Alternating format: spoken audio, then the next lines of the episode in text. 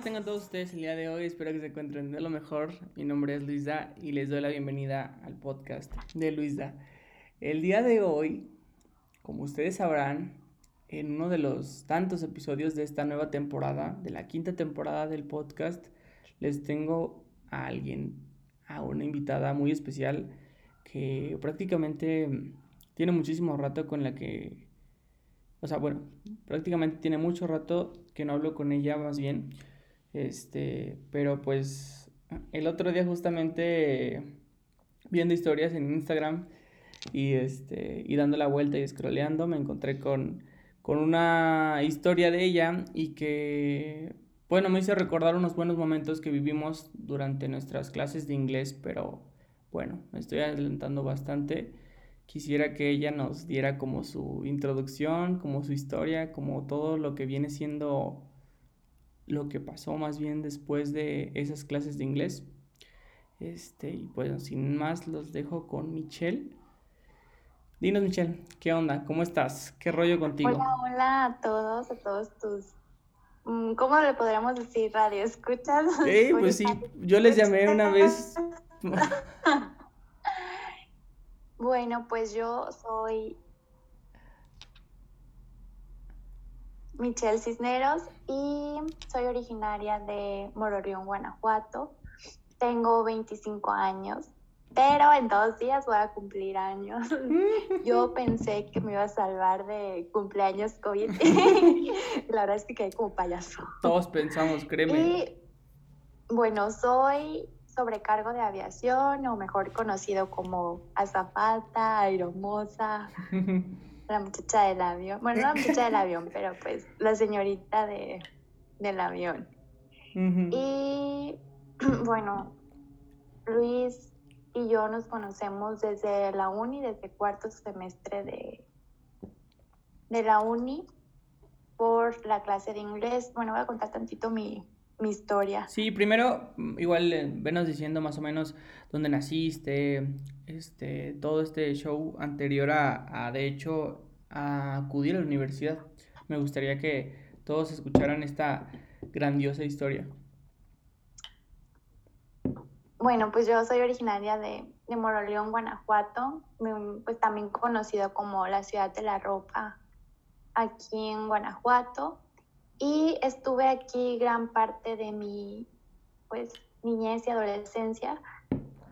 Después para, para fue prepa, decidimos estudiarla en, bueno, mis hermanos ya se habían adelantado porque son mayores. Ay, espera, borra eso. bueno, soy originaria de Moroleón, Guanajuato, también conocida como, pues, la ciudad de, de la ropa aquí en Guanajuato. ¿Por qué la ciudad de la ropa? Y estuve viviendo aquí. Perdón, perdón. Te, porque hay muchísimas tiendas, hay demasiado comercio aquí. Ok, ok, perdón. Perfecto. Y pues estuve viviendo aquí parte de mi niñez y de mi adolescencia, fue hasta el primer semestre de prepa que me fui a estudiar a Morelia y estuve un año y posteriormente me cambié a, a León pues sí fue un cambio medio radical porque León es una ciudad pues mucho más grande que Morelia. Y pues ya para la universidad, ahí viene la bendita decisión de qué vas a estudiar. Entonces yo tenía planeado como algo en base a organización de eventos y si hay una carrera como tal, eh, fui a aplicar el examen, pasé, pero como que no me convencía del todo, porque quería como algo más global, o sea que, pues es que llegas a la universidad chico, no sabes si te va a gustar, o ya entras y a la mera hora es como que no lo que tú te, lo que tenías en mente. Entonces busqué algo más general y encontré turismo, le empecé a investigar más y me di cuenta que tenía muchas áreas en las que pues me interesaba, no tanto por la cuestión de, de viajar, sino porque tenía hotelería, un poco de gastronomía, administración, que también me llamaba la atención, y pues apliqué para la Salle. Empecé todo muy bien, primero, segundo, tercero, cuarto semestre, y en cuarto semestre fue que conocí a Luis Daniel. fue muy chistoso porque, bueno, en esta uni los niveles de inglés pues mezclan a todas las, en todas las carreras. O sea, en un salón puedes encontrar de negocios, de gastronomía, de turismo, de agronomía, de odontología, sí, eso sí, ¿verdad? Que ahí, ahí entras tú. Entonces ese salón era muy peculiar, teníamos horario de 7 a 8 de la mañana y ya pues primer día de clases. Llegamos y el teacher tenía música y todo así como de que, what the fuck. Sí, de hecho. Y, y ya pues fue muy extraño porque la mayoría de ese grupo ya se conocían porque venían de la carrera de agronomía. Y pues para mi buena suerte había otra compañera de turismo y vi también a una chava con sus filipinas que venía de, de gastronomía. Y ya después de unos minutos llegó el señor Luis Daniel tarde, tarde con su uniforme de odontología. Y era el único que traía, o sea, era el único de odontología. Entonces, pues, mi amiga Valeria, la otra chava Jimena y Luis, pues como que los cuatro nos juntamos, no de que éramos los como los excluidos, pero pues la mayoría eran de agronomía, o sea, Exacto. no los conocíamos. Totalmente.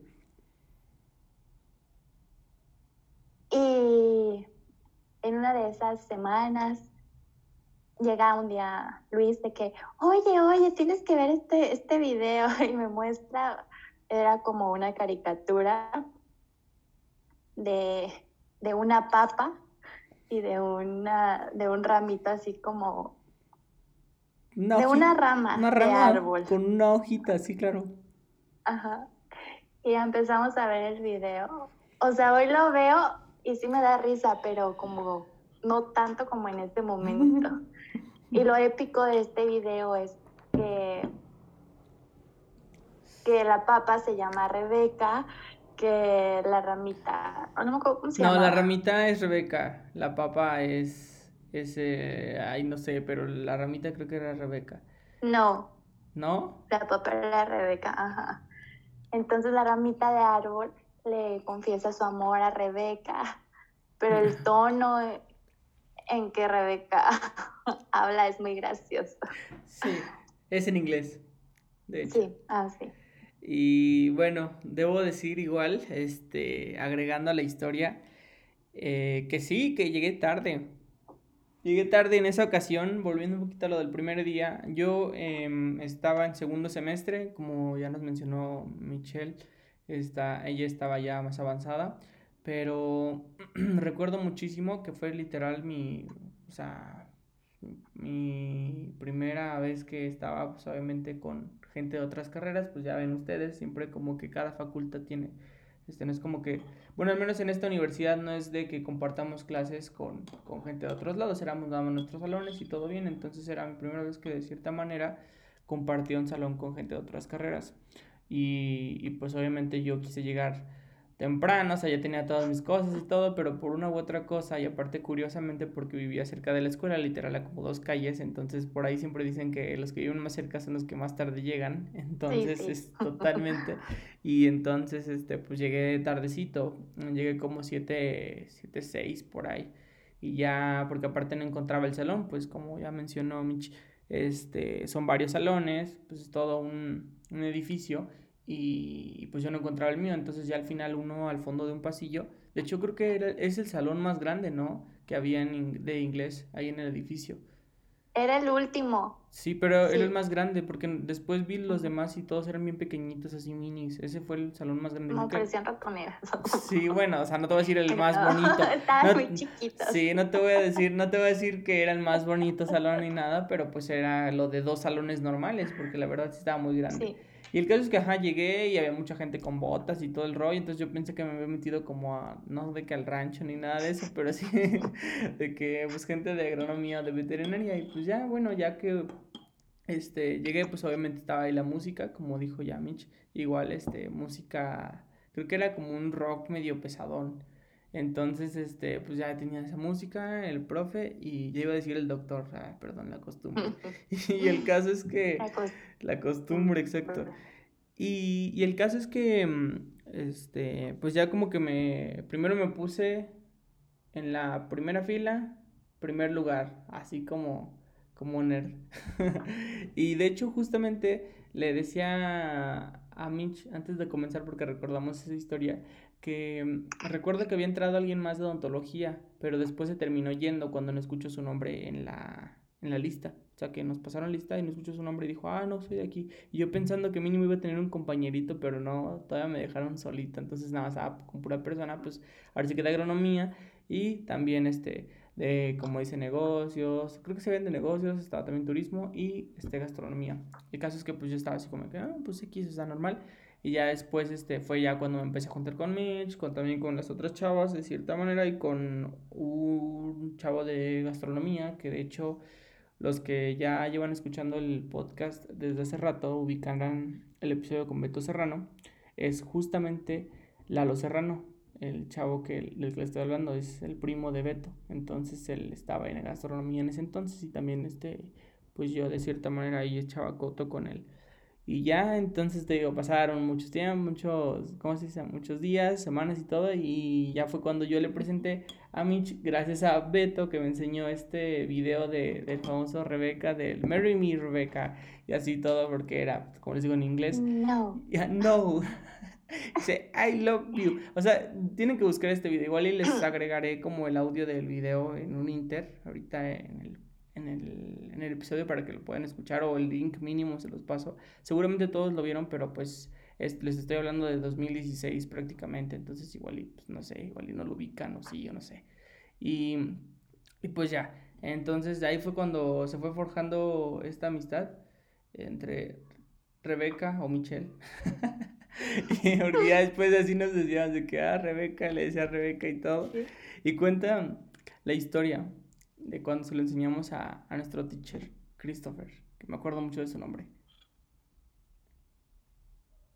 Sí, pues recuerdo que lo reproducíamos como que cada, cada rato que nos queríamos estar riendo y un día pues acabamos nuestros ejercicios y empezamos a ver el video y jajaja, y en eso se acerca el Christopher y así como de que, de que se están riendo y nosotros, no, profe, es que tienen que ver este video que es súper gracioso y ya se lo enseñamos y su cara fue como de, ah, ajá, sigan estudiando, por favor. o sea, no le causó tanta gracia y me acuerdo que también se lo enseñamos a Jimena y a Valeria y era así como que... Oh. Bien X, ¿no? Así como que, ah, órale. Sí, pero a nosotros de verdad nos daba muchísima risa. no manches, no sé por qué, o sea, bueno, es que, o sea, spoiler alert para los que no han visto el video, pero pues igual lo van a terminar viendo. Eh, a la papa, ya ahora recuerdo un poquito más, la terminan bateando como siete veces, o sea, pero se ilusiona y luego vuelve a caer y luego de plano sí y luego dice no, es que no, o sea, está muy chistoso porque es como es un sí, no, sí, no constante, este, que en la que se mete en los personajes y es muy curioso y bueno, a mí me daba muchísima risa, es por eso. Pero, este, yendo al tema de inglés, ¿cierto? Recordemos un poquito Christopher qué buen teacher, la verdad a mí, o sea, dejando de lado eso, no le dio risa, pero pues entiendo, o sea, respeta, respetamos esa parte, pero... Pero era súper bueno. Qué buena onda, Para mí fue de todo, bueno, él y otra, otra maestra, pero sí fueron de los mejores, hacían sus clases súper dinámicas, o sea, se te pasaba, la verdad, ligera, era, pues sí, la hora era como que muy ligerita. Aprendías, te divertías, me gustaba. Sí, sí, sí. De hecho, este, eh, la verdad es que un profe muy, muy cool, literal era un profe cool, de esos que salen hasta en las películas gringas, porque te, digo, ponía como sus canciones y no todo era rock pesado, también ponía como pop y así, ochentero y todo el rollo y, estaba muy, muy padre, como muy dinámico y aparte no era así como de los que tenían favoritos. Bueno, es que el horario sí era así como medio pesado, ¿no? Porque es como que... Mm. Como que... tenemos dificultades técnicas, amigos. Ustedes no se preocupen, dejen, dejen, dejen que regrese Michelle. Ustedes no lo saben. Eh, ya regresó. ya regresó. Ah, decía que era un... O sea, era padre porque era un horario muy pesado, llegabas como que todo desmañanado. Y pues el hecho que te, que te ponga música para relajarte o para, no para relajarte, no. El hecho que te ponga música para despertarte. Ajá. No sé, te hacía, te hacía el día también más, más padre, más ligero. Claro, más llevadero, es lo que es lo que yo también pensé en ese entonces, me hizo muy padre su clase, la neta sí aprendí, o sea, conceptos pues que siempre se han repetido en inglés, ya sabes, del del ¿cómo se dice? There to be. Sí, todo ese rollo que pues, es pura gramática de hueva, pero bueno, es interesante saber estas cuestiones. Y, y nada, o sea, él te lo puede repetir como mil veces y no tenía ningún problema, o sea, al contrario, como que este, te animaba a aprender más. Y lo que decía yo era que tenía como alrededor de las, o sea, bueno, los ventanales del salón, tenía como muchos, este, muchas cartulinas con este, con, con, ¿cómo se dice? Como con tips de, de lo que explicaba y así, o sea, como con las clases prácticamente, pero ahí, y recuerdo que cuando teníamos los exámenes, no sé si las hay me voy a banear por esto, pero en los exámenes él nos las quitaba, entonces nos ayudaba prácticamente y de cierta forma pues esto ayudaba para que contestáramos bien los exámenes. No voy a decir que era un maestro barco porque realmente no lo era. No, siento que no lo era. Mm, para los que no ubiquen qué es barco, es como un... No, pero bueno. Ah, perdón, este... ¿Qué ibas a decir? Ay, ¿cómo lo podremos llamar? Pues es que mm, yo lo que iba a decir ahorita era de que, o sea, los que no saben qué es barco, pues es como un maestro que, pues, de los que todos así se aprovechan y todo el rollo, pero no, él, como dije, o sea, yo lo defino como un maestro cool, como un teacher cool, la verdad, o sea, como que muy buena onda, aparte medio hippie, o sea, de que, hey, qué onda, y así, hasta hablaba así como, ya sabes, o sea, todos van a ubicar así como este, este estereotipo. Oye, y otra cosa. Oye, te decía otra cosa que hay que recalcar, es que ponía apodos, ¿no? Mm, no, me acuerdo. No, yo tampoco. De mi apodo. Ajá, pero, pero a todos nos, nos, nos puso así como que algo muy peculiar. Sí, pero no era así como algo este, que ofendiera, pues. No, ah, no, era, así bien gracioso, no te sentías mal. No, por ejemplo, creo que lo que sí me acuerdo era de una de las chavas que estaban yendo, de las que mencionaste hace ratito, que llevaba siempre su carrito de gastronomía, ¿no? Llevaba como un carrito. Creo que a ella sí le decía la del carrito, algo así, porque llevaba sus cuchillos y todo lo que necesitaba para sus clases y sus prácticas, entonces como que sí, este, se entendía esa parte.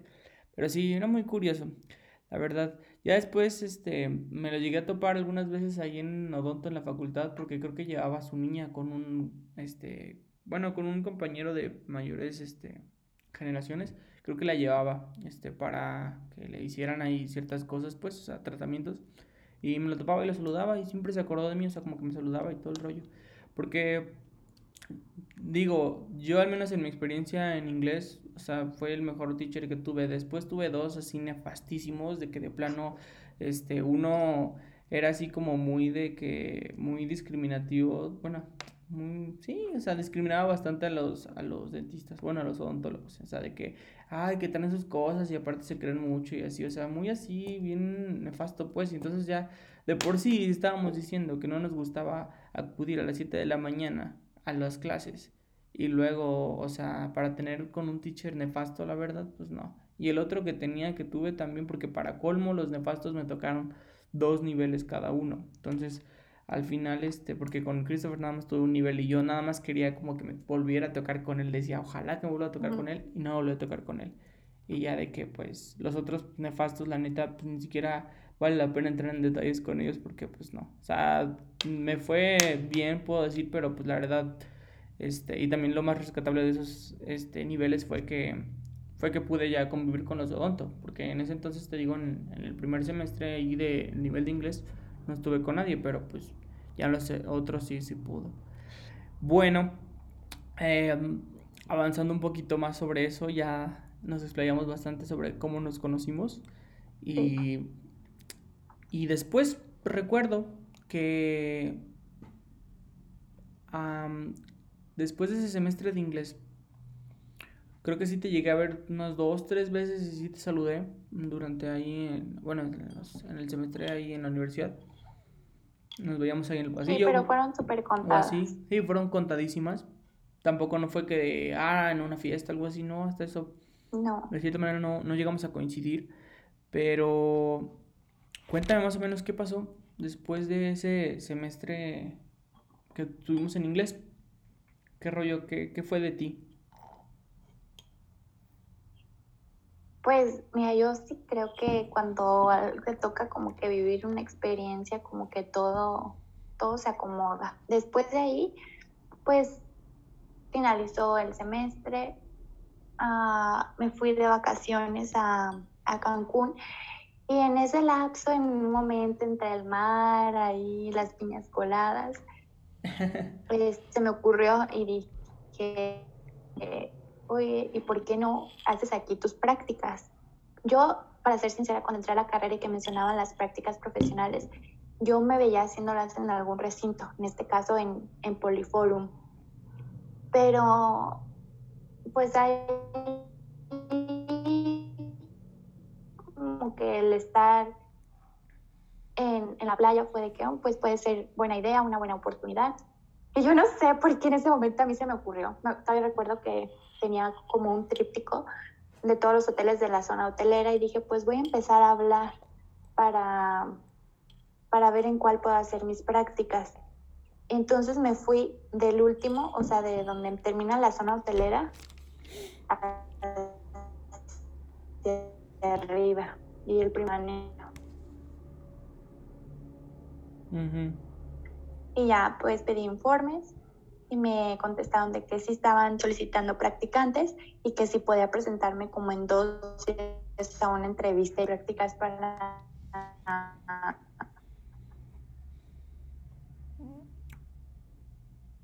A ver, mmm, tenemos fallitas técnicas.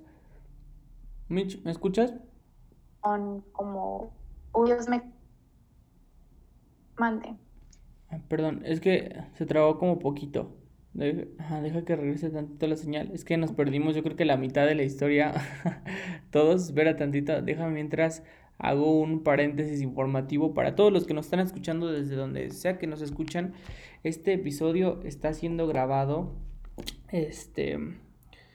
Estamos grabando prácticamente una interacción de videollamada. Debido a que, pues, obviamente Michi no se encuentra. Y es la primera vez que lo hacemos porque las otras veces y la temporada pasada eh, lo grabamos de manera presencial, pero pues por la situación en la que nos encontramos y también la distancia que tenemos, este, ahora sí que la entrevistada y el entrevistador, em, por lo mismo lo estamos haciendo a distancia, entonces si nos pueden tener un poquito de paciencia debido a que en ocasiones el internet llega a fallar, el de ella o el mío, entonces se los agradecerá bastante. Cada vez que yo sienta como que se está desfasando, voy a pedir que se repita un poquito la, la, la oración o toda la, la, historia que se había dicho. Entonces... ¿Hasta dónde me escuchaste? Eh, la verdad es que no recuerdo. o sea, yo llegué, llegué a escuchar nada más hasta la parte del Poliforum y ya, creo que todos. Ah, Entonces ya después fuiste muy rápido y no entendimos, pero si porfa se puede, te lo agradezco. Claro. Ah, bueno, entonces yo tenía la idea de hacer mis prácticas en un recinto, en este caso por la ciudad sería en León. Y yo no sé cómo se me ocurrió estando de vacaciones el pensar de que pues hay que hacer mis prácticas aquí, en Cancún. Pues hablé y en el primer hotel fue que me, me querían entrevistar como a los dos días y yo fue que, oye, pero yo busco entrevistas para diciembre porque mi universidad las pide de diciembre a enero. Y entonces fui a la entrevista y me comenta la gerente que, ¿sabes qué? Pues las prácticas es aquí para asistente de recursos humanos y yo no puedo, pues, contratarte nada más para diciembre y enero, porque a mí me quitas tiempo el capacitarte y luego ya te vas a ir como muy rápido y otra vez tengo que capacitar a la claro. persona. Claro, claro. Hablé con el director y accedieron a, a que mis prácticas fueran por más o menos seis meses. Entonces, pues fue todo un show, me acuerdo, porque al final ya no regresé yo a León, me quedé allá. Ah, también fue como que mucha coincidencia que una amiga de Monterrey en ese tiempo se estaba mudando a Cancún, entonces no, las dos nos fuimos a, a vivir juntas y en la mañana yo trabajaba en el Club Med como asistente de recursos humanos y por la tarde me metí a trabajar a una cafetería y ahí nació como que mi amor hacia, hacia el café y también esta parte más de atención y servicio al, al cliente, que es algo que, que me gusta mucho. Pues regresé, bueno, más bien terminé mis prácticas y pues sí fue una fría porque era salir de la casa 8 de la mañana y regresar como 11 a 11 y media de la noche y así casi todos los días. Yo decía, ay, no puede ser, estoy en Cancún, aquí donde hay un buen de cosas que hacer y no poderlas disfrutar. Entonces pedí unas vacaciones en la cafetería y fue muy gracioso porque ustedes a lo mejor pensarán que yo me fui a vacacionar ahí a Cabacalar, a Tulum. Totalmente. Pues no. me fui de vacaciones a Monterrey. ¿Y por qué a Monterrey? Porque yo, a mí siempre me ha llamado mucha atención. Monterrey es una ciudad que lo tiene todo, a lo mejor el clima no es como que... El mejor. El mejor, pero me gusta. Y yo ya tenía amigos allá, entonces fue que, oiga, voy a ir una semana a Monterrey a ver qué se, qué se arma. No, pues sí. Entonces en el trayecto, en el primer vuelo, tomé Cancún, Monterrey, recuerdo mucho que fue como que tanta mi emoción de, de viajar, viajar sola. Y, me dije a mí misma, quiero hacer esto toda mi vida, o sea, esto es lo que a mí me gusta. Y ahí fue, fue se puede decir, donde nació como que mi, mi amor por, por la aviación. Regreso a, a León y emprendo pues un blog. Todavía era cuando todo esto de pues de los bloggers o de los influencers como que no era tan sonado. Era más bien como que pues blogs así de que tú escribías artículos. Y pues yo empecé a escribir sobre, sobre México. Ay, cabe, se me está olvidando una parte importante. En clase de inglés tú fuiste en ese semestre a Chiapas, pero antes de eso yo te había comentado de que, ah, yo colecciono postales. Y tú, muy buena persona, me trajiste una postal claramente. de Chiapas. Todavía la tengo. Claramente, claramente, sí, me acuerdo muy, muy, muy bien, porque en ese semestre, este, sí, teníamos ahí un viaje planeado, mis papás y yo, eh, como varias personas han escuchado también a lo largo de los podcasts, este, yo viví un tiempo allá y tengo amigos y así que, pues, siguen ahí, obviamente. Y este, y nada, en esa ocasión mi papá tenía que ir a. Viajamos por debido a su ex jefe. Este, no sé, tenía que dar una asesoría a mi papá para, por allá o algo así. Entonces el caso es que este, terminamos yendo igual en unas vacaciones de Semana Santa, si no mal recuerdo. Sí, pues fueron Semana, Semana Santa. y este, y ya, sí me decís de las postales y todo. Y yo no dije nada, o sea, yo no te había dicho que te iba a llevar ni nada, así como de que, ah, pues ya. Y ya después, ya en el transcurso, de hecho creo que es de San Cristóbal tu postal, si no mal recuerdo. Sí. Este, y, y ya, y la, la traje. Y ahí fue cuando dije, ah, mira, y tú así como de, ah. sí me acuerdo. Bien padre. Es que sí, ya tenía tiempo coleccionando postales. Y bueno, yo abrí este blog y se llamaba Postal México y mi idea era así como promover México, pero no desde como una vista de, de bloggers, sino más bien como de un turista, o sea, de una, una persona, se llama turistólogo. porque hay como que, pues muchos distintivos, perdón, que a lo mejor los bloggers no, pues no tienen tanto el conocimiento. Y pasaron los meses y yo la verdad no estaba como que tan conforme con la universidad en la que estaba, entonces apliqué a la Universidad Autónoma de Nuevo León. Y allá se llama la carrera Relaciones Exteriores, pero haces como que una, ay, no sé, como una rama hacia turismo, o sea, como que el tronco común es relaciones exteriores y luego ya tomas como tu especialidad, por así decirlo.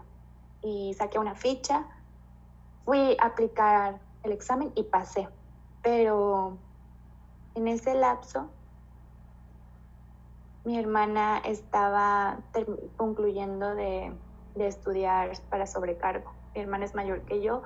Ella, pues, estudió licenciatura en negocios internacionales, ejerció durante varios años y luego se le metió, bueno, no que se le haya metido esa idea, porque ella desde chiquita sí decía que yo quiero ser sobrecargo. Entonces, yo recuerdo que durante varias semanas yo likeaba así de que en Facebook todas las páginas que tenían que ver sobre aviación, reclutamientos, y yo una vez encontré uno que era un reclutamiento de Volaris allí en León. Y ya se lo pasé y Pau estaba, mi hermana se llama Paulina, se estaba preparando para, para la entrevista y luego pues me entró así a mí también la espinita de que pues tengo todo lo que requieren también, porque Volaris estaba solicitando en ese entonces con licencia. Ahorita les voy a explicar como que bien todos los requisitos que se requieren. claro, claro. Y, y había otro donde ellos te pagaban la licencia, que es el que yo iba a aplicar. Pues pasé los primeros filtros porque hay una serie de filtros que te debes realizar y después no, pues no logré concluirlos. Entonces a mí se me metió esa espinita de que ser sobrecargo. Empecé a buscar escuelas y encontré una que me convenció en Monterrey. Era así, que wow, Ok. Es una ciudad que me encanta, entonces estaba muy, muy emocionada. Me fui, entré en julio, llegué un 8 de, de julio del 2016 y son como cuatro o cinco meses de preparación en la universidad y eso que me encanta turismo había como que esta sensación de que ya quiero que sea mañana para, para ir a clases y seguir aprendiendo, porque cuando algo te gusta, de verdad que no, se te hace pesado y como que quieres más, quieres conocer más del tema. Y así me, me sentí de sobrecargo, o sea, en el curso de sobrecargo. Y aparte, las instructoras eran pues sobrecargos jubiladas, entonces la mayoría, bueno, las tres, mis tres instructoras, de verdad que te transmitían como que toda, toda esa pasión por la, por la aviación.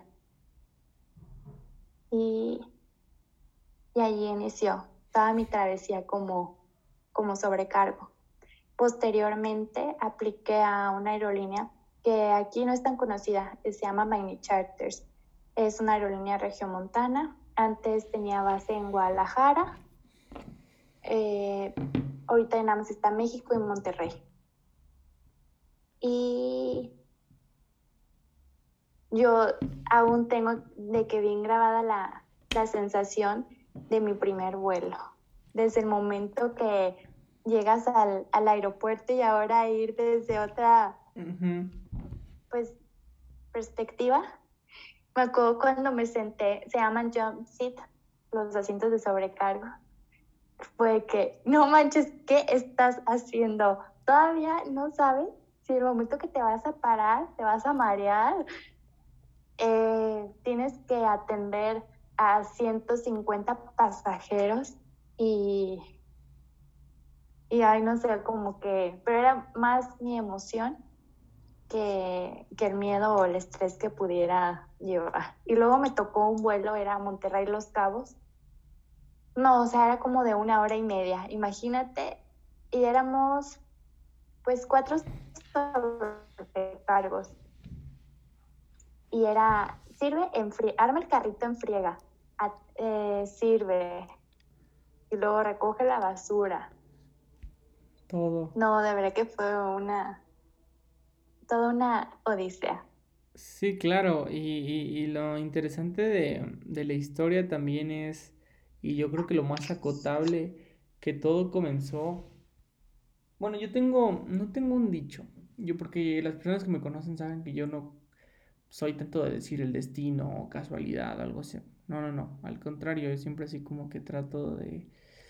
O sea, es que dicen, es que es lo mismo, pero yo digo así como de que si algo va a suceder, va a suceder, pero no por, un, por una fuerza o por un destino o por algo así, pero es muy curiosa la historia que cuentas sobre el viaje que tuviste a, a Cancún, que eso de cierta manera cambió. O sea, yo no me imaginaría que un viaje, no sé, de una vacación cambie mi perspectiva sobre hasta mi carrera, pues porque eso pues define muchísimas cosas. Entonces, siento que el hecho de que tú hayas, este, ¿cómo se dice?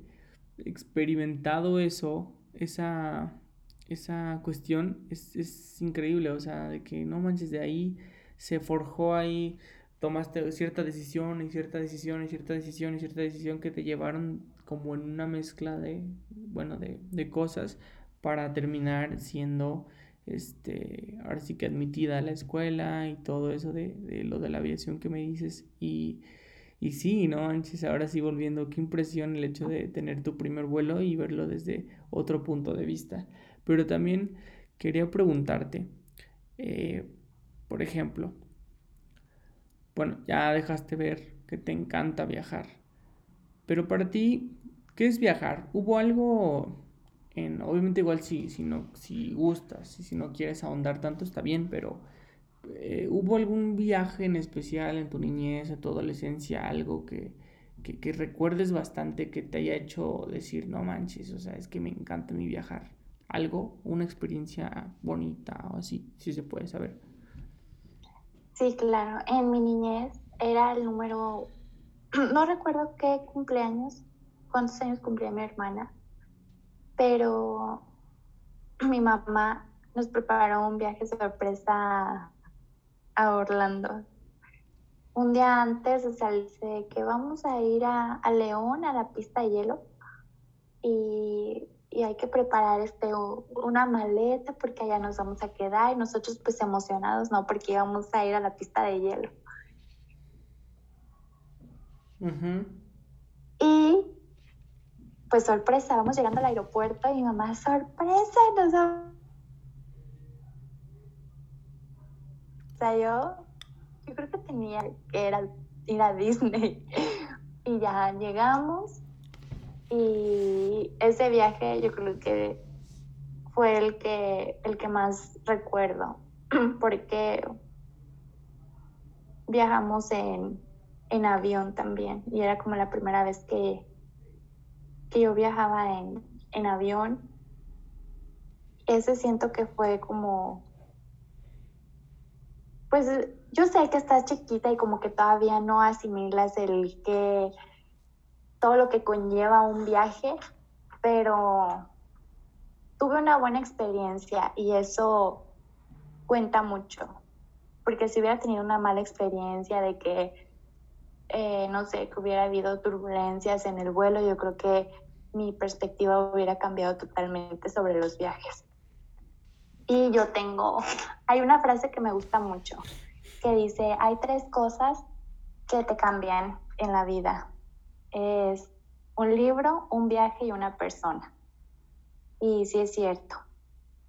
A mí, a mí me cambió como que ese viaje que hice de, de Cancún a Monterrey, pues sí fue un parteaguas en mi vida. Y no lo niego, fue una decisión muy valiente pues el cambiar de, de carrera, pero en sí van enfocadas a lo mismo, que es atención y servicio al cliente. Y hasta el momento no, no me arrepiento. Encontré sin querer como que una de mis pasiones que, que es volar. Y en este medio de la aviación decimos que, o sea, una vez que vuelas, es medio complicado que vuelvas a adaptar tu vida normal. A, a, un trabajo pues más rutinario. Sí. Y es que les voy a contar como un poquito todo lo que conlleva la aviación. En la aviación no tenemos una rutina. O sea, sí, en cada vuelo haces lo mismo, pero trabajas con gente diferente todos los días. O sea, tiene sus pros y sus contras. A lo mejor te hiciste de que una amiguísima del alma con la que amas trabajar, pero al día siguiente es como que, pues ya, ya no está ahí aquí, tengo que adaptarme y a lo mejor al día siguiente te toca volar con una persona que, híjole, te cae de la patada, pero tienes que, pues, ser profesional. Y yo creo que todos eh, estamos bien conscientes de eso y de que primero es lo profesional y luego lo personal. Hoy puede ser 7 de la mañana y mañana 7 de la tarde. También son diferentes rutas, diferentes pasajeros. Ah, tienes que estar estudiando, no puedes dejar de estudiar porque antes de cada vuelo te hacen como un, un pequeño examen oral donde te pueden preguntar infinidad de cosas. Y pues también aprendes a ser muy tolerante y paciente, pues como todo en el servicio y atención al cliente, porque hay, hay de todo y cada persona hmm. pues es un mundo. Sí es pesado porque tu cuerpo no está acostumbrado a... Es que hay muchos cambios que ah, físicamente que experimentas al volar. Volamos a una altitud más o menos de entre 33 mil pies y 39 mil pies. O sea, es una presión a la cual tu cuerpo no está acostumbrado.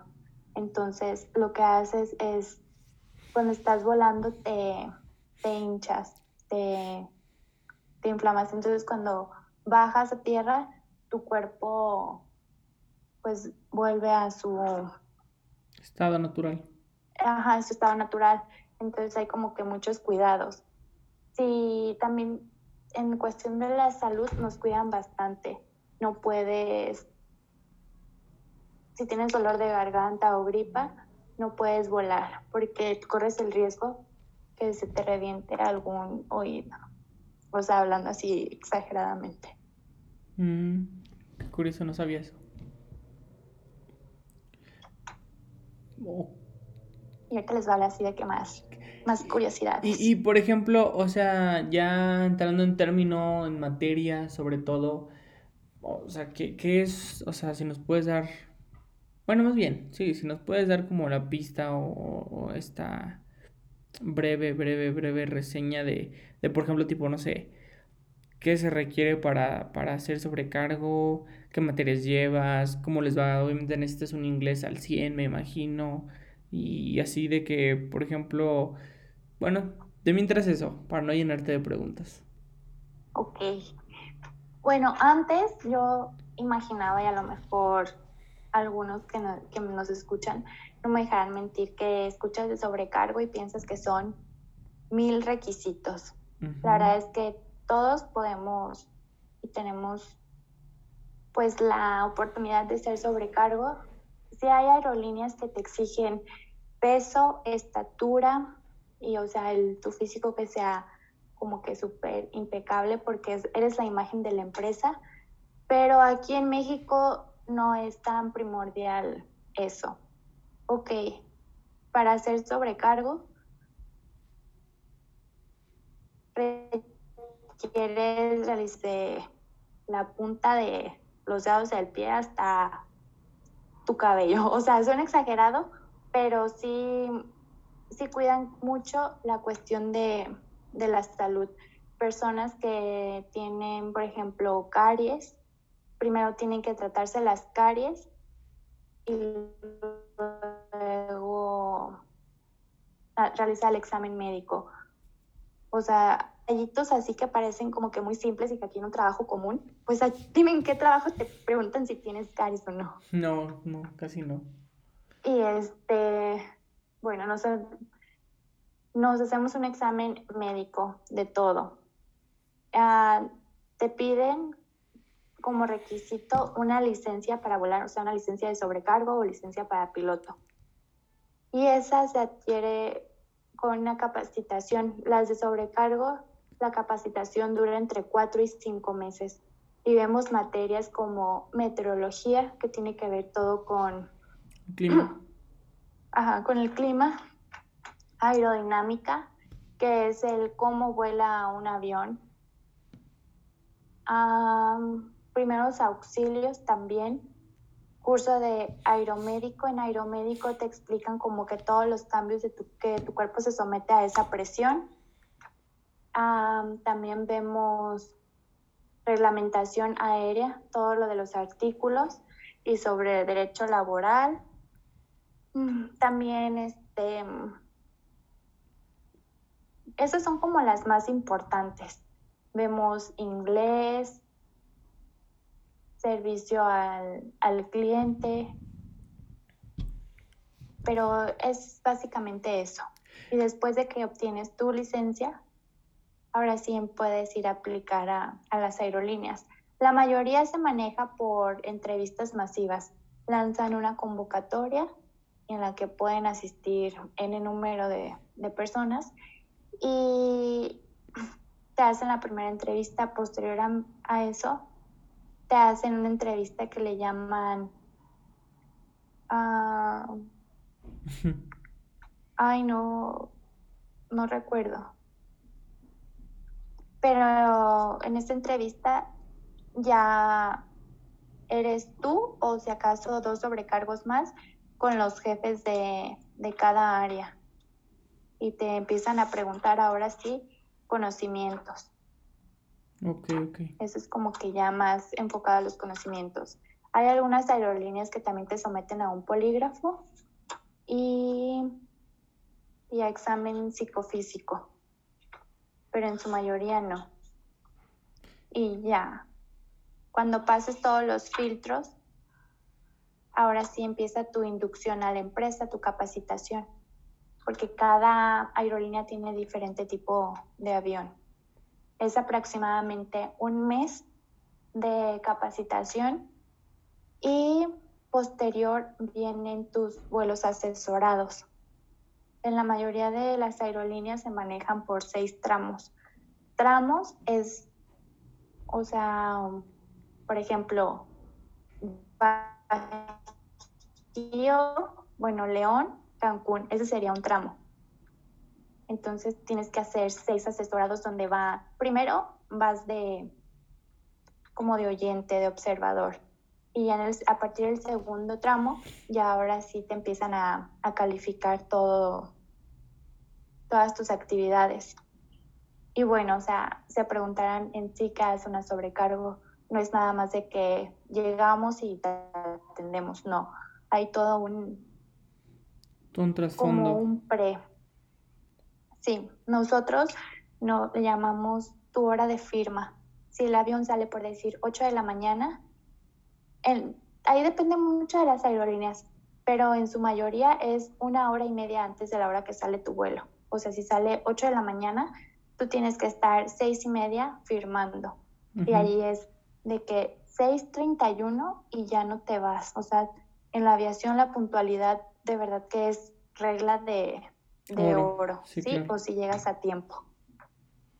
Entonces, llegas, firmas, checas la tripulación con la que vas a ir, te presentas con la jefa de cabina. La jefa de cabina es la sobrecargo mayor que va encargada de todo ese vuelo y le enseñas tus documentos. Tus documentos es examen médico vigente y tu licencia vigente también. Y en caso de un vuelo internacional, pasaporte y visa vigentes. Claro. Y, y ahora sí empieza tu examen oral. Te empiezan a preguntar ah, sobre emergencias, ah, pues también, ¿qué harías en caso de esto? Y así, como más de conocimientos. Por ejemplo, ay, perdón, te iba a preguntar sin tiempo, este, tipo, si esto que estás mencionando, o sea, del examen, o sea, todos los documentos que das cada vuelo, la preparación, ¿eso realmente es para todos? ¿O solo para los principiantes? Es para todos, o sea, por ejemplo, no sé, si, si es un, o sea, lo mismo hacen los que van a internacional y ya llevan igual un rato, o sea, que tienen más experiencia, o sea, cada, ¿sí les hacen siempre un examen? Sí, es, ese examen y el de mostrar tus documentos es, es parte del reglamento, es todos los días y aún así, por ejemplo, hay veces, y es que hay muchas reglas, te digo, como que cuidan mucho a las personas. No puedes volar más de ocho horas. Entonces, un ejemplo, el primero tramo lo haces con una tripulación y para el segundo tramo cambia tu tripulación, tienes que volver a hacer lo mismo, enseñar documentos y, le llaman el briefing y darte el briefing también. Ok. Bueno, y ya después de, de que hacemos el briefing, te vas a checar el, el, avión. ¿Y qué checamos en el avión? Todo, o sea, desde lo estético, que esté limpio, que haya tarjetones. Entonces, has visto los tarjetones que te dicen en caso de emergencia de cómo abrir las salidas Sí, sí. Eso, eh, que no vaya a haber como pertenencias olvidadas, porque después del 9-11 como que hay mucho cuidado en ese aspecto, de que si ves un objeto olvidado, aunque para ti sea lo más obvio de que hay, es una bolsa transparente que trae un topper, se tiene que hacer todo un protocolo para agarrar la bolsa para hacer un reporte, o sea, todo tiene su, chiste. Y también en el avión tenemos ah, botiquines, botiquines médicos y de primero. O sea, sí es válido que en un vuelo te sientas mal y puedas pedir ayuda desde que, ah, bueno, o sea, tampoco es de que, ay, me duele la cabeza, deme algo, porque no, no podemos, no somos médicos y no podemos prescribir un... Un medicamento, claro. Un medicamento. Sí, sí, Perfecto. Eh, y bueno, checamos el equipo, tiene que estar vigente. Porque cada, hasta los toboganes tienen una, una vigencia, hasta el chaleco salvavidas. Tiene vigencia. vigencia y luego los pilotos te hacen un briefing donde te explican cuántos pasajeros van, cuál es la ruta, si va a haber turbulencias, comandos de emergencia y presentarse también. Hay que presentarse con, con los pilotos. Porque cada sobrecargo tiene una posición. Eso también es importante. Que acá es a mayor antigüedad, pues obviamente tiene mayor jerarquía y y las funciones también son más. Muy diferente, claro, claro. y... luego ya recibimos a los pasajeros, perdóname. No, no, no, sí, sí, sí. Y ahí es ya, la parte que ustedes ven, o sea, el recibirlos, el asignarles un lugar y ya están todos sentados, cerramos la puerta, empezamos a hacer la demostración de seguridad y luego verificamos que todos tengan el cinturón, que las ventanillas estén abiertas, que no haya objetos que estén estorbando tu salida en caso de una emergencia. Y ya vamos, nos sentamos, nos aseguramos y a 10.000 pies ahora sí empieza nuestro pues nuestro servicio a bordo, armar los carritos y empezar a ofrecerles la comida. Posteriormente recogemos basura, guardamos todo y es muy importante checar que, todo, nosotros le llamamos gali, pero es como la cocina del avión por donde ustedes entran, ese es el gali, que todo esté asegurado. Ahorita les voy a contar mis anécdotas chistosas y trágicas. Claro, claro. Y pues ya despedimos a los pasajeros y nos dan un debriefing, que son observaciones también, si tuviste alguna observación en el vuelo. Y si no, pues ya ahí acaba tu jornada laboral. Órale. No, pues es muy completo todo el show. Yo, yo nunca me, yo creo que muchos aquí que están escuchando nunca se hubieran imaginado que realmente les hacían un examen cada vez que había un vuelo. O sea, realmente es eso, un examen, pero está bien, o sea, para mantener una frescos los conocimientos y también para saber que ustedes o los que van a ir a bordo son competentes realmente para lo que van a hacer, porque pues imagínate que alguien, exacto, no lo pasa, pues no, o sea, ni, ni, ni ganas ni nada. Por ejemplo, ahí, ¿qué, ¿qué onda? Si alguien no lo pasa, que le hablan a otro para que lo sustituya o qué pasaría ahí para que estén completos o les vale y lo dejan. No, o sea, para empezar, a mí se me hace como súper penoso, ¿no? Claro. Porque no eres el único, no es así como que, a ver, vente, te voy a hacer un examen, vente a sentar aquí. No, es con tus demás compañeros que van a ir a ese vuelo, claro. Vuelo, ahí estés esto, o estás adivinando, es no, o sea, ya uh, quedas mal. O sea, a mí como compañera y si veo que mi compañero está como que dudando, es, no está estudiando, ¿qué seguridad me da de que en alguna emergencia él me va a ayudar? Mm, exactamente. Y dejando eso de que la pena o la vergüenza te hacen un reporte de que no... Eh, no supiste. Pues no sé, Luis Daniel no, no supo reforzar conocimientos. Entonces ya están como que más sobre de ti. Ah, pero no te dejan ahí. O sea, sí, igual vas. No, no, porque lo importante de cada, bueno, pues lo más importante de todo y la misión es que salga el vuelo.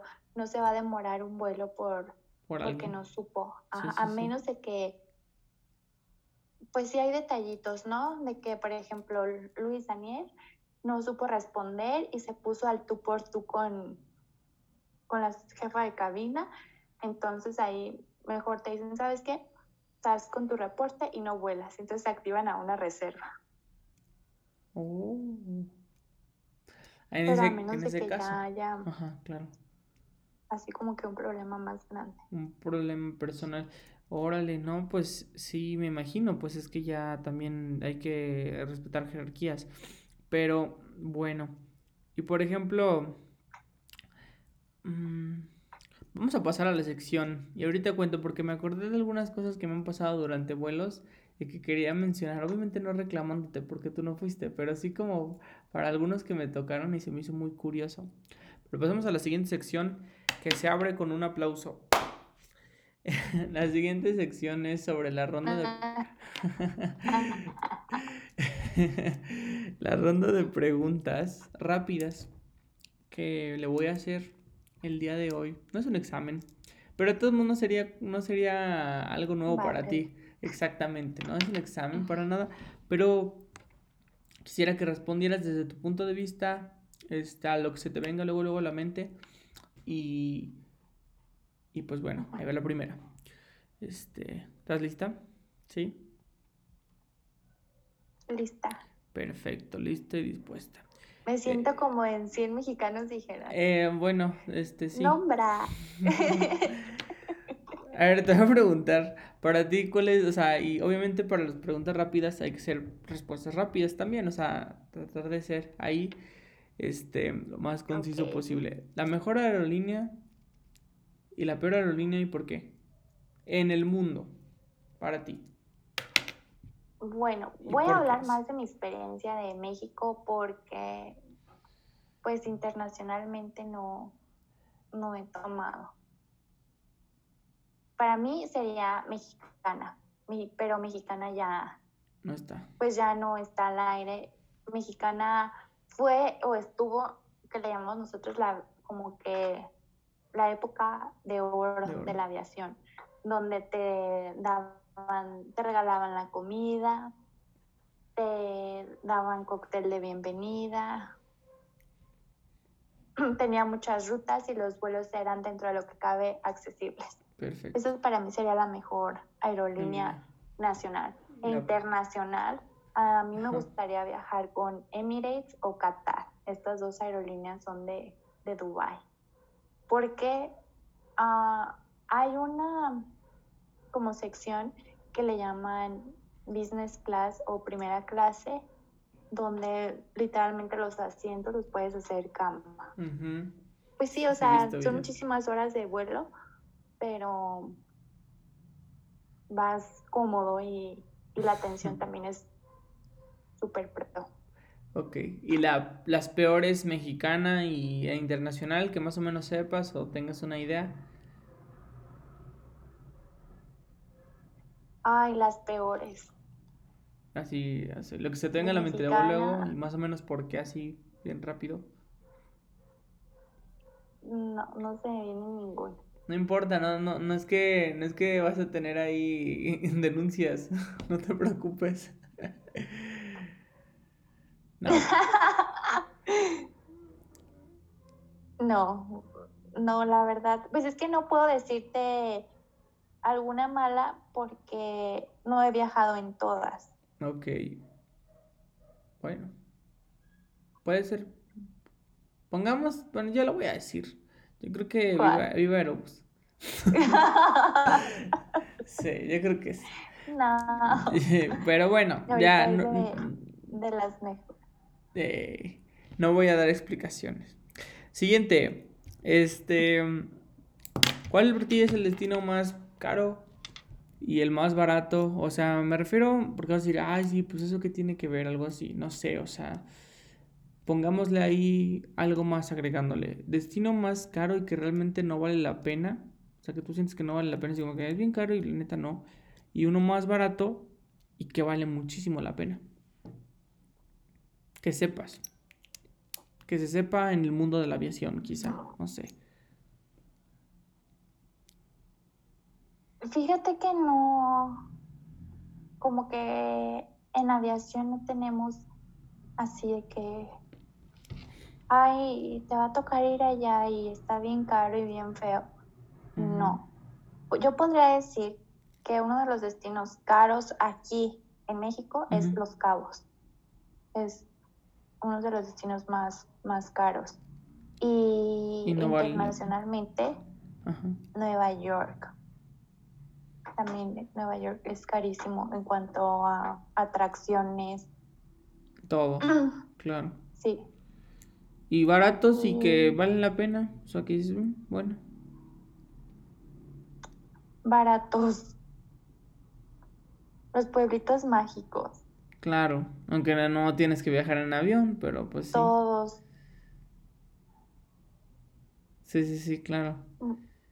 Por ejemplo, yo ahí en ese, en ese de baratos metería. Ahí vas a decir, ay, sí, ya tu amor y no sé qué, pero no. Yo metería Chiapas, realmente. O sea, y que valen la pena, pues sí, igual y sí. O sea, realmente siento que es un destino barato y que realmente. O Oaxaca quizá también, o sea, como que son destinos sí muy Tiene, o sea, bonitos. tiene como, Bonitos y baratos. sí, Siento yo, o sea, no sé, creo que sí. como que siento que es un destino en México barato y que realmente vale la pena. Aunque siento que valía más la Y para ti destino caro. destino caro y que no mucho. Ah, mm, vas a decir, ay, ya vas a empezar, pero bueno, a mí se me hizo muy caro, o no muy caro, pero sí caro, realmente, Sao Paulo, y se me hizo que no vale la pena, que realmente es un destino así como muy, no, Muy, no X, super X, además una ciudad muy contaminada, o sea, desde que te bajabas del avión veías ahí todo el smog, realmente vi más smog ahí que en la Ciudad de México, o sea, no, este sí tendráis, que a mí, en lo personal, nada, o sea, ni, ni Argentina, ni Brasil me llaman la atención. la atención, no. Pero el contraste aquí es que, o sea, te digo, Sao Paulo, la verdad, a mí no, y no hay mucho que hacer realmente en, en la ciudad, no, nada que hacer. No, bueno, yo no, no me tocó ver, quizás se come rico, si te voy a decir eso, pero, pero el contraste con, por ejemplo, Río, Río sí vale muchísimo la pena. Es un destino que yo diría es caro, pero sí vale la pena totalmente. Es un destino bastante bueno, sí, sí, sí, y es caro. Entonces, es una ciudad muy, muy, muy, muy padre. En historia del fútbol, de la historia de mundial, la historia de todo el rollo, es muy, muy padre esa, ciudad como para visitar. Tienes el Cristo, tienes la escalera de Darón, tienes muchísimas cosas, las playas, o sea, todo el show. La verdad es un destino caro, pero que vale la pena para mí. Ahí lo resumimos. Mm, y bueno, el siguiente. Eh, ¿Cuáles crees tú que son algunos, o sea, mencionaste hace rato, si no mal recuerdo también, que estás ahorita trabajando en una agencia de viajes. Te encuentras por el momento. Entonces también... No lo mencioné, pero sí trabajo en una agencia de viajes. Perdón. Entonces, este, o sea, de alguna manera si nos puedes dar unos tips también en, cuestión de sobre viajar, sobre esta sobre esta cuestión de reservar y así, o sea, algunos tips en general, o sea, siendo obviamente eh, teniendo el punto de vista de un tripulante de un avión también. Ok. Mis tips van como que más a, a, a viajero, desde, bueno, desde esa perspectiva de viajero. El primero es este, reservar entre semana. Cuando compras un vuelo en fin de semana, lo más probable es que las tarifas estén mucho más elevadas. Si puedes hacerlo entre martes por miércoles por la noche. Se dice de que el segundo martes del año es el más económico para encontrar vuelos. O sea, mi tip sí es que los compres con anticipación. Que viajes ligero, porque para ser sincero, o sea, sí te divierte y te emociona un viaje, pero no, no deja de ser estresante. a veces en cuestiones de que llegas al aeropuerto y ves 150 personas documentando y es como que no manches, o sea, voy a estar aquí parado toda una hora y así. Entonces mi recomendación es viaja ligero, te vas a ahorrar muchas filas. Ah, sea amable, porque pues yo sé, y es, volvemos a lo mismo, vas estresado de que, ay, la fila para documentar, o, ay, no sale mi maleta y ya estás desquitando con el primero que te encuentras. Claro. No, o sea, mi, Tranqui, tranqui todo. Que no dejes de ser amable. Sí, sí, sí. Que durante el vuelo tomes agua porque te da consecuencia. ¿Qué pasa? Ah, evita usar los baños del avión. Yo sé que hay gente que... que no se aguanta. Pues es normal que te dan el baño en el avión y yo más porque estoy dando el tip que tomes agua, ¿no? claro. Pero ah, de verdad hay gente que es como que, no, no voy a entrar al baño aquí en la terminal, me voy a esperar hasta que llegue el avión. No, señora o señor. Eh, los baños de la terminal están mucho más limpios que los de el avión. Y no porque no los limpien, sino porque, pues, no es como que los estén limpiando cada hora. Sí, o sea, no, no estás es hasta que el avión descansa y en ese momento los van a limpiar. Sí, no, la verdad. No están sucios, pero también, o sea, luego también hay fila y la, en su mayoría, por políticas de la empresa, no puedes estar de pie. Entonces te vamos a estar mandando que te sientes y Claro. Después se hace ahí todo un, show. De que es que yo estaba formada y, y así. Entonces, evita usar el baño. Ok, ok, perfecto. Ah, eso, las demoras. Algo que no podemos controlar. Entonces, leer siempre es buena opción. y disfruta, baja tus expectativas de que, ay, en este viaje voy a hacer esto y así. Todo, solo disfruta. Muchas veces las cosas no van a salir como las tenemos planeadas, pero eso no impide que... ¿Te la pases bien? Pues, ajá, que la pases bien en el momento. Perfecto. Muy bien. Órale, los voy a anotar. Bueno, ya, ¿cuál anotar? Ahorita ya los escuchamos. Chin, ya pasó el segundo martes del año. el primer segundo martes del año. Entonces, no. Oh, ah, qué bueno que mencionas eso. Hay aerolíneas que manejan sus promociones. Por ejemplo, Volaris tiene sus promociones en mayo. Viva Aerobús casi todo el mes de enero tuvo promociones de desde un peso, más impuestos. Mm. O sea, está... Ir checando esas, esas promociones, claro. Ok, ok, ok. Ok, hay, em, tengo otras dos preguntas rápidas, pero se me hace mejor. Igual puedo juntarlas. Bueno, en realidad son tres. No, dos, más bien, sí. Sí, voy a dejar una última. Sí. Pero dos. Que una es realidad realidad o ficción, lo que vemos en ocasiones en las películas, en las series y todo, y también la otra parte que cosas que nadie se imagina del mundo. La voy a resumir preguntándote y poniéndote ciertas situaciones en las que tú qué crees que se haría en esos momentos. Por ejemplo, situaciones y también preguntas. Por ejemplo, es cierto, y desmintiendo mitos, ¿es cierto ese mito que dicen que si dices ciertas palabras en el avión, te bajan o te mandan a la poli? Sí. ¿Sí? Sí, sí, es cierto. No puedes decir bomba. O sea, tampoco es como que, ay, no, sí, me van a reportar. Pero es que todo depende del contexto, ¿no?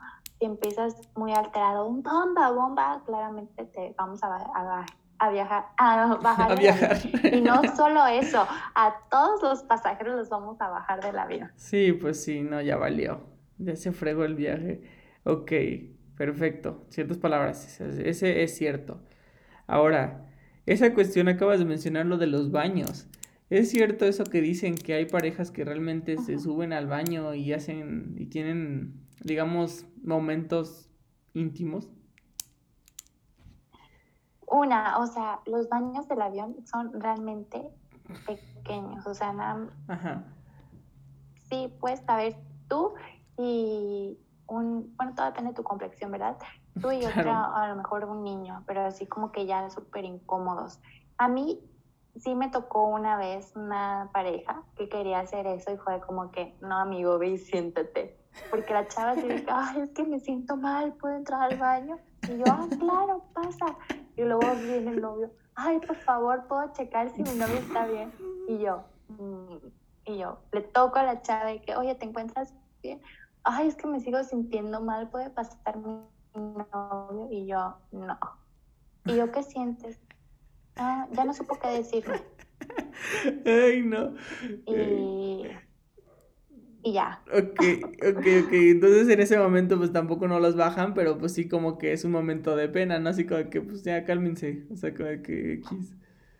Es que también por, eh, hay, va mucho más allá de Ah, de cuestiones así como de, pues no sé, moral, cuestiones así morales, sino que en, el baño nada más hay una mascarilla. Entonces, en caso de una emergencia, ah, no. Bueno, también depende del equipo. A lo mucho hay dos.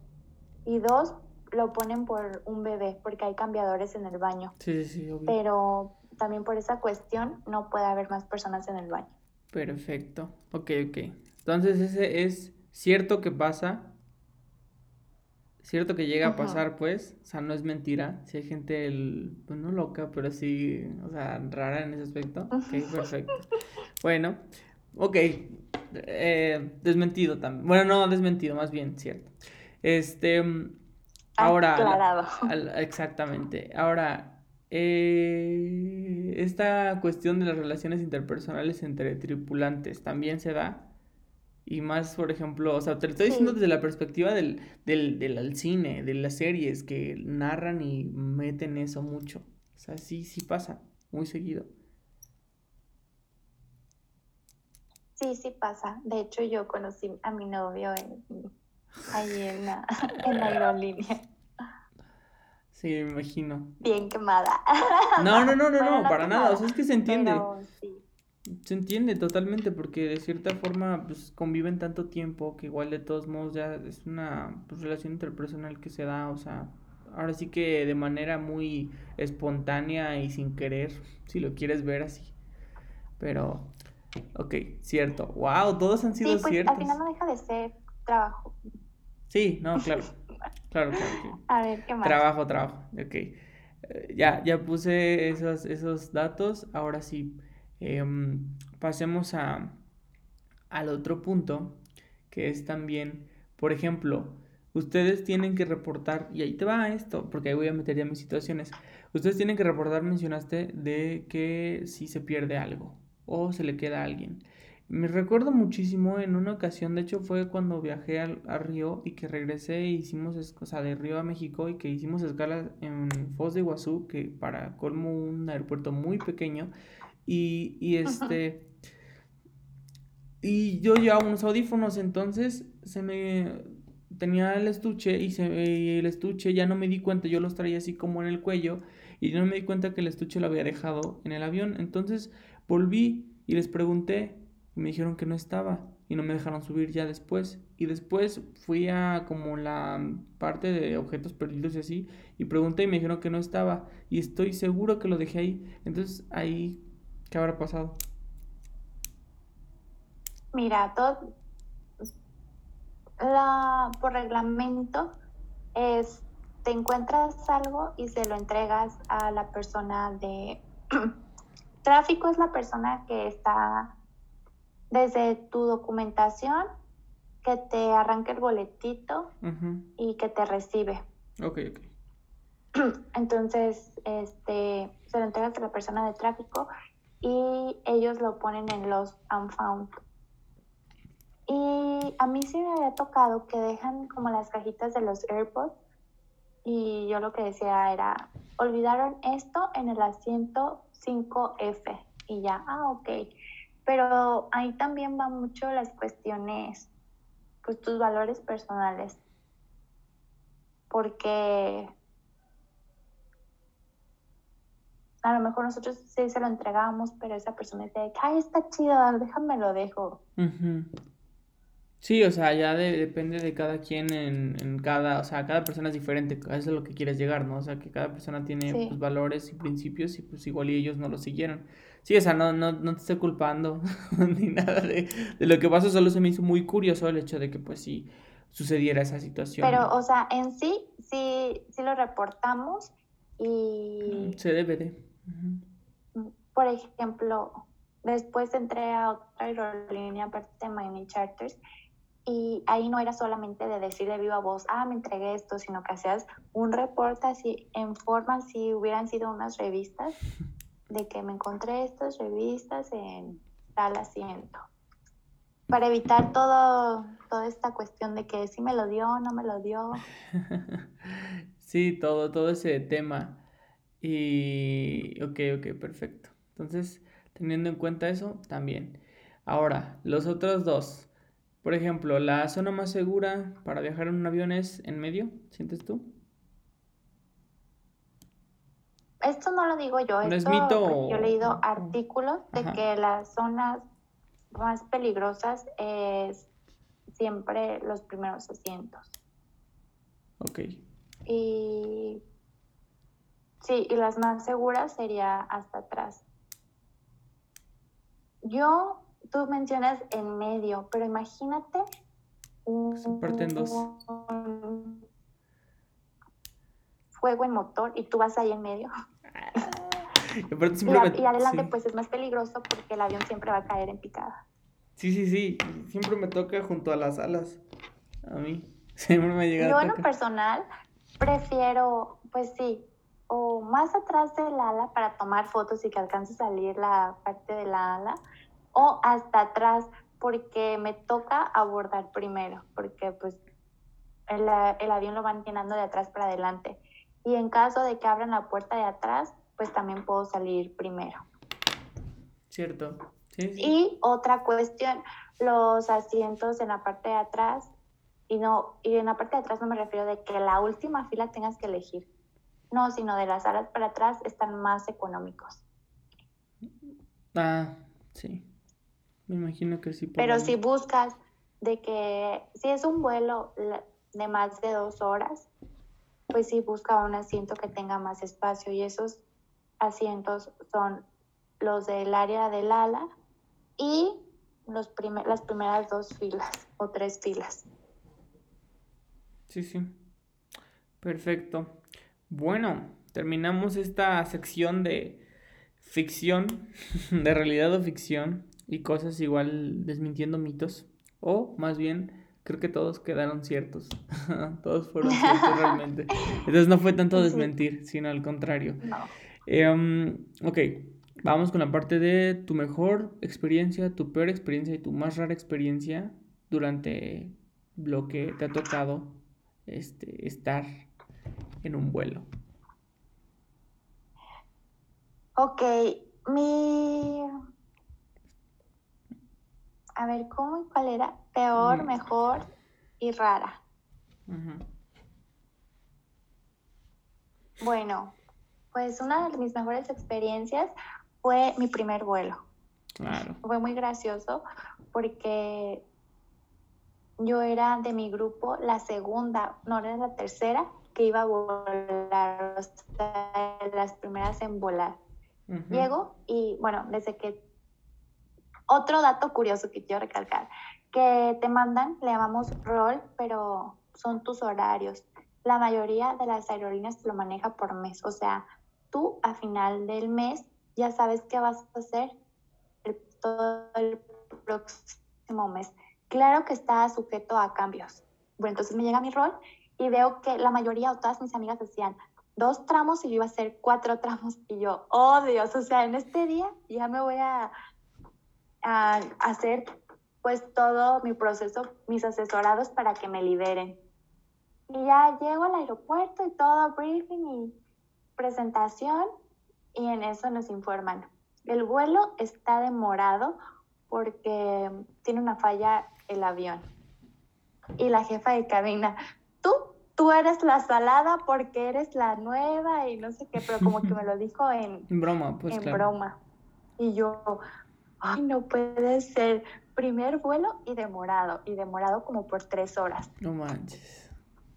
Eran Los Cabos, mm, creo que Mazatlán. Bueno, pues corrí con suerte, bueno, no suerte, pero debido a que se demoró, yo ya no hice los cuatro tramos, nada más hice los dos tramos, porque ya, ya no alcanzaba yo a llegar al, al otro vuelo a Mazatlán. y claro, el otro destino. Te quitaron este... Sí, te quitaron el otro destino. Y yo, ah, ok. Pero, o sea, quitando la demora, fue pues muy padre. Nunca, yo creo que nunca voy a olvidar mi primer vuelo. Claro que no. Iba con una asesora así como súper hiperactiva y era de que rápido, saca los refrescos, saca los licores. Y yo, ay, pero es que no sé dónde está cada cosa porque cada avión pues tiene su configuración diferente. Y decía, abre todo. Y abría, no le está cerrando, tienes que asegurar todo. Y no, hombre, yo estaba como la loca. Todo se me cayó. Me acuerdo que el avión a 10.000 pies pues todavía va así como inclinado, Abro el compartimento de los licores, no hombre, se vinieron todos. Creo que se me quebró la botella de tequila. No manches. Toda el gali apestada tequila. Pero, pero fue muy, muy divertido. ok, qué experiencia. Después, ah, ¿De qué una anécdota. La, pues resulta que existe reserva en casa de que tienes que estar al pendiente. La mayoría es de que ya están casi con el uniforme puesto, pero yo era así como que, ah, pues no quiero decir que confiada, ¿verdad? Pero checaba vuelos, checaba personas que iban en ese vuelo y era como de que, a ella es súper cumplida, no falta, no llega tarde, ok, eh, no me voy a maquillar ni me voy a peinar. Entonces, ese día mi mamá estaba de visita en Monterrey y le dije, pues tengo reserva, pero no creo que me activen. Y me dice, ah, no, pues está bien, vámonos a comer. Pues nos fuimos y en eso, tun, tun, que me habla. Michelle, estás activada para el vuelo de la una. Y yo, el vuelo de la una. ¿Qué hora es? No, eran como las 12 o 12.10. Y yo, no manches, tengo que llegar en 50 minutos. No estoy cambiada, no estoy peinada, no tengo el uniforme aquí, estoy a una hora de mi casa y yo, oh, madre mía, ¿qué voy a hacer? Y yo corría. y mi mamá, pues vete. Y me salía y me metía al restaurante y yo hablándole así al Uber de que, ¿en cuánto tiempo llega? No, pues en una media hora. Yo, shit, no voy a llegar. y está así súper mal y casi súper vetado de que faltes. Y yo, no, no puede ser. Y en eso me vuelve a llamar y dije, chin, ya me está llamando para ver si voy en camino. Y yo, sí, Michelle, no te preocupes, ya, ya encontré otra reserva que, que está cerca de tu, este, que está más cerca del aeropuerto. Y yo, ah, ok. O sea, estuve a un pelo. Tienes que, que, ¿cómo se llama? Confirmar que es buena pues anécdota. Sí, sí, sí, o sea, tener ya todo listo. Está media cardíaca. Sí, me imagino. No, es que es una profesión así que de la nada sale todo. Y de hecho, bueno, no te creas, ahorita terminando de las experiencias te voy a preguntar otras dos cosas que se me acaban de ocurrir igual, que yo creo que van a entrar en datos curiosos. A ver, seguimos con la peor y la más rara.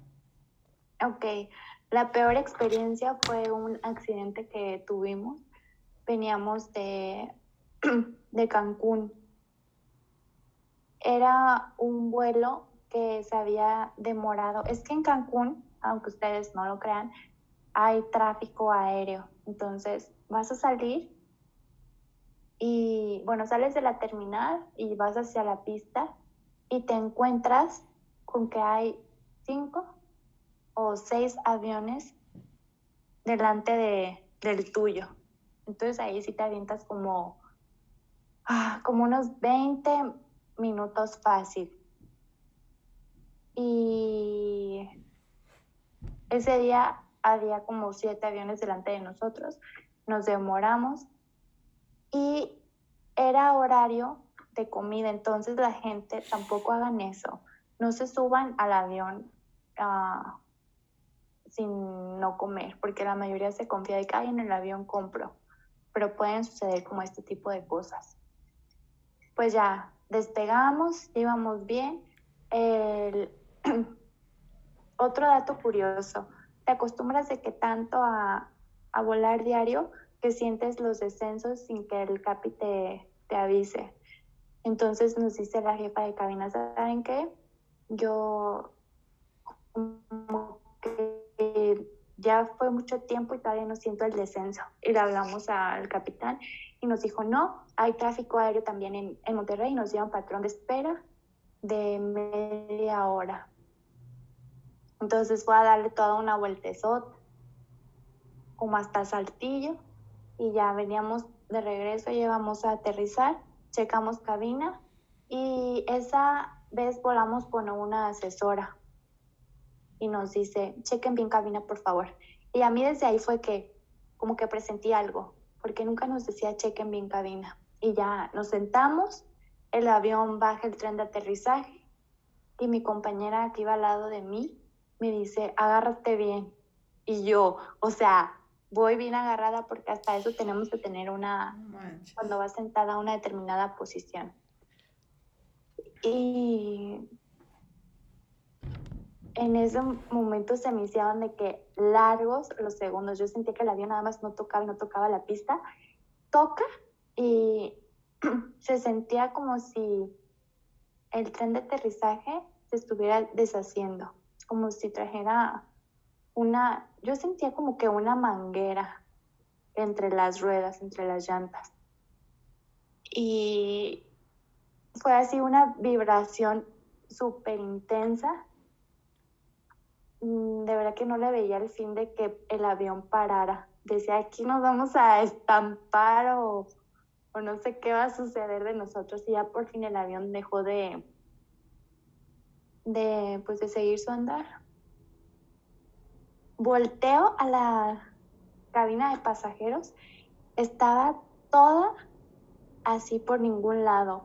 Lámparas caídas, mascarillas caídas, eh, las gavetas o los compartimentos para las maletas abiertos, la gente sosteniendo de que las maletas, los niños llorando, el avión se apagó por completo. Y por favor, no hagan esto porque la gente muchas veces por el morbo es como que ya inconscientemente agarramos el celular y empezamos a grabar. Me acuerdo que llegamos a Monterrey como seis, seis y media y ya empezaba a anochecer, entonces yo me levanto para ver pues las circunstancias, si había algún herido y la gente grabando y con el flash, o sea, es como que súper molesto. Y molesto, sí, claro. Y la gente que, hey, que esta aerolínea, que, que nos paguen, que qué pasó, o sea, la gente armando todavía un desmadre inconscientemente, o sea, súper inconscientes, porque había niños, bebés, que teníamos como que darles el procedimiento si estaban bien, y la gente no, no dejaba que, que nosotros trabajáramos. Pues tuvimos que esperar ahí, ahí igual se hace un protocolo donde te declaras en emergencia, fueron los mecánicos, no puedes abrir el avión, o sea, el avión estaba apagado, no teníamos ventilación, no podíamos abrir puertas porque no sabíamos qué tanto estaba dañado y qué era lo que había pasado. Pues al final resultó que, que se fregó el tren de aterrizaje y por eso todo el movimiento que tuvimos.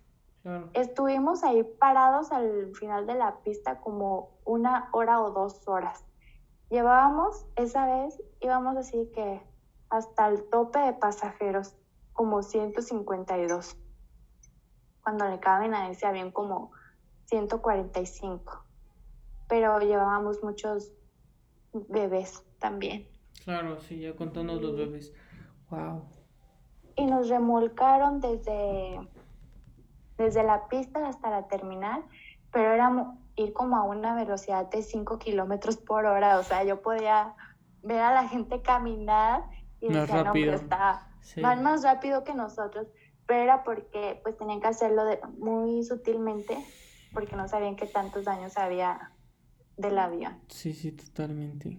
Wow. y ya, o sea, afortunadamente nadie salió eh, herido ni nada. Herido. Wow, qué impresión. Pero de ahí quedé así como que tocada. Ahora cada vez que siento que el avión va a aterrizar es como que ese nervio. Pero es, es, parte de. Sí, es parte de, porque uno, pues te digo, o sea, realidad es ficción, otra vez volvemos a eso, la película, las películas, las series, o sea, por ejemplo, estábamos, bueno, estaba yo pensando, pues, y me imagino que muchos que están, que están escuchando en este momento igual pensaron en la serie de Lost, mi serie favorita, por cierto, Ándale. Igual, o sea, este, que lo que pasó, ¿no? Que el avión se partió en dos y todo este show, así que sucede, todo lo que envuelve a esta parte, o la de Into the Night, también que está ahorita en Netflix, igual que también tiene que estar volando todo el rato y todo. Está muy buena. Está muy buena. De hecho, sí. Esa y hay otra que está en Amazon Prime, creo que se llama 7500. Mm. Esas dos series muy realistas. Son como que muy apegadas a los protocolos, a los procedimientos que en realidad se, se hacen. Se llevan o se llevarían en todo caso, perfecto. Sí. pues, este, y bueno, lo bueno que salió todo bien en esa ocasión. Bueno, obviamente me imagino la aerolínea les remuneró a los pasajeros y hubo ahí de cierta forma cosas o cuestiones, pero pues que ustedes también... Creo que les regalaron un, un viaje. Sí, o sea, pues sí, no manches. O sea, un vuelo. Sí, porque no.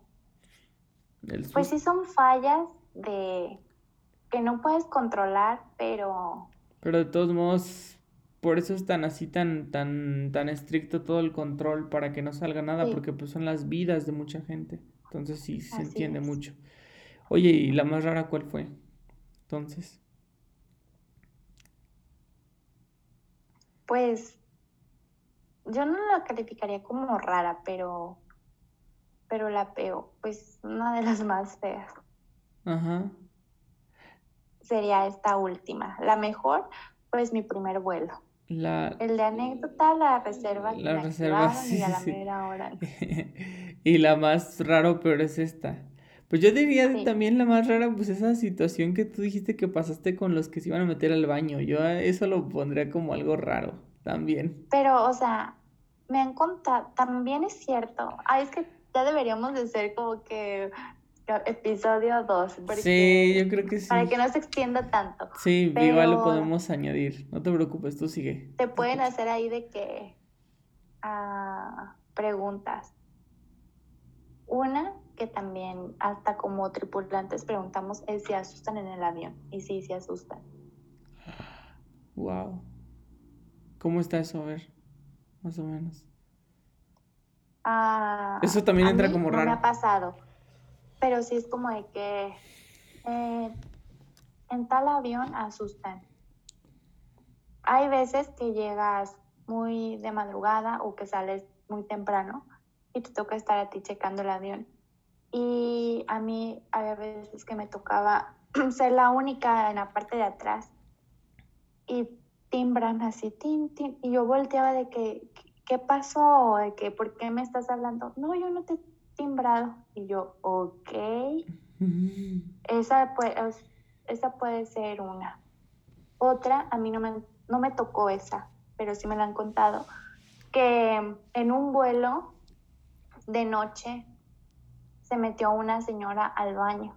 Entonces que las sobrecargos fueron de que estará bien la señora, porque pues ya es una señora mayor de edad y ya tiene más de 20 minutos en el baño. Y pues le tocan, toc, toc, señora, ¿se encuentra bien? No Nada, nadie. Ah, Entonces, nosotros tenemos una forma de abrir el baño. Sí, sí, obvio. Por, por la parte de afuera. Lo abre y la sobrecargo se queda así de que, ¡ah! y la otra, hey, ¿qué pasó? Imaginando que ya se había que desmayado o algo por el estilo en el baño. Y le dice, no hay nadie. Tú viste que desaseguré, o sea, desaseguré el baño. Y la otra, sí, yo vi que lo desaseguraste. Dice, no puede ser. O sea, nadie de los pasajeros sabe cerrar el baño. Aparte estábamos tú y yo aquí. No hay forma de que la señora haya salido. Dicen, a ver, hay que hablarle a fulanito. Él estaba aquí con nosotros cuando entró al baño la señora. Y ya, van con fulanito. Oye, ¿verdad que la señora entró al baño?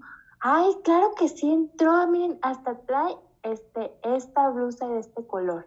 Miren, ahorita les voy a decir quién era. Y ya, checan cabina y de que, ay, no, no la encontré. Ay, es es porque llevamos las luces apagadas. Ahorita que las prendamos, les voy a decir quién era. Ay, pero así el chavo súper seguro. Prendan las luces y es de que no manches, no está la señora que yo vi. De verdad que no está. Y así les platicaron a otros sobrecargos y la misma experiencia. Sí, les ha pasado, es muy común, claro. No manches, no, sí está muy cañón. No, pues es que sí son cosas que a veces suceden y que uno no se espera y que ya cuando, o sea, que escucha de que, ah, me pasó y dices, ah, pues igual eres escéptico y no crees, pero ya cuando realmente te sucede a ti ya está más cañón. Sí te crea totalmente. Oye, Mitch, yo creo que esto sí da para un segundo capítulo. da totalmente para un segundo capítulo porque son, son bastantes historias. bastantes, ajá, y bastantes anécdotas y bastantes, y bastantes cosas que realmente es muy interesa interesantes. Creo que me haya dado a entender muchos conceptos y así. Sí, no, no, totalmente, ¿eh? no, no te preocupes, o sea, yo de hecho por lo mismo te había dicho que esto es una cuestión orgánica y que salen para nada trato de que sea algo como de cierta manera ni forzado ni tampoco así de que hay y responder así como si fuera te digo un examen de los que te tocaron.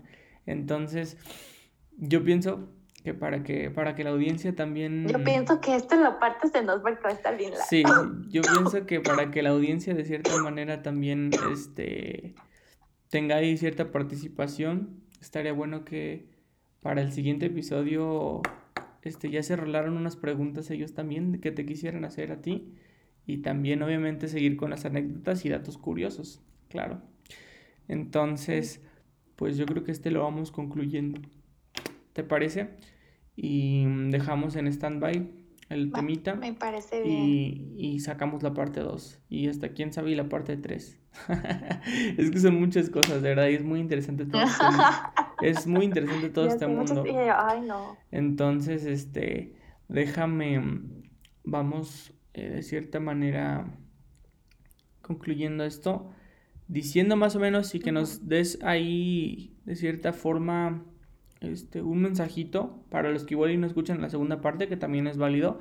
Nos des un mensajito realmente así como de. También, ¿qué es. ¿Cuál es el plan más bien de Michelle, de cierta manera, para futuro? O sea, ¿qué, qué se viene para ti? Y unas palabras para nosotros, igual, para los que escuchan esto.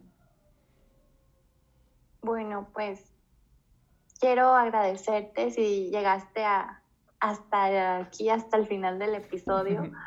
y pues decirte que la aviación es un, es un mundo muy interesante de muchos datos curiosos.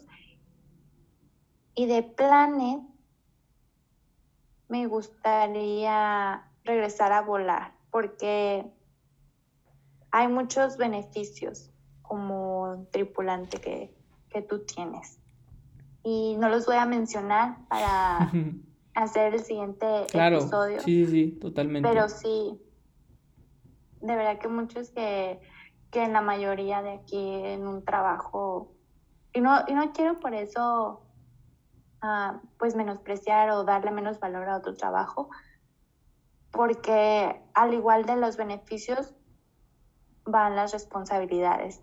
Pero es un mundo muy interesante entonces me gustaría seguir volando y, y también hablarles de, de una línea de portapasaportes de, bueno, son accesorios de piel, pero ahorita nada más estamos realizando portapasaportes y portadocumentos de 100% de piel, 100% hechos en, aquí en León, Guanajuato.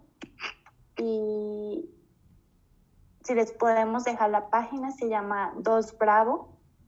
También para que nos escuchen el siguiente episodio del por qué Dos Bravo, porque también tiene que ver con la aviación.